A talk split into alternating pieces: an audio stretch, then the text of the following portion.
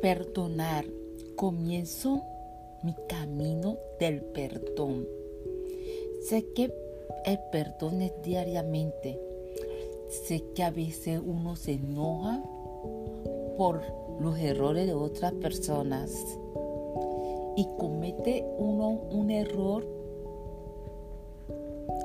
enojándose por otras personas que siempre van por el mundo haciendo daño o haciéndose las víctimas de la circunstancia.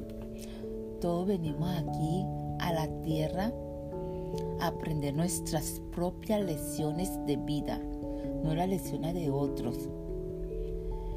Eh, hay que enfocarse en uno, perdonar y pasar y también perdonarse a uno mismo, porque a veces permite, permites cosas que no valen la pena, pero bueno.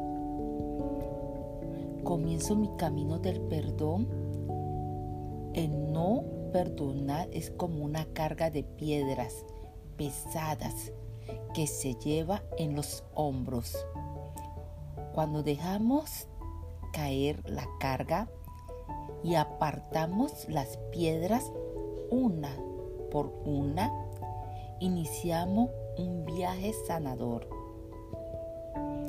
Dios está en mí y conmigo en este viaje, pero también está contigo como apoyo y fortaleza constantes. Cuando se me hace difícil perdonar, solo debo volver mi atención a la constante presencia del Espíritu Divino que hay en mí.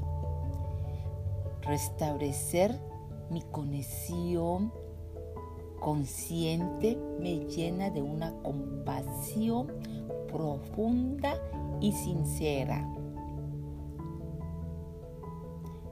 Tener presente mi vínculo divino con los demás es un paso importante en el proceso de perdón.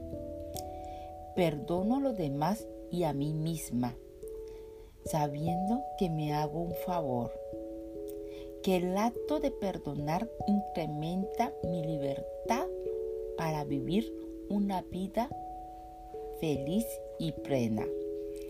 En Colosenses 3:13 dice, sean mutuamente tolerantes. Si alguno tiene una queja contra el otro, perdónese. De la misma manera que Cristo los perdonó.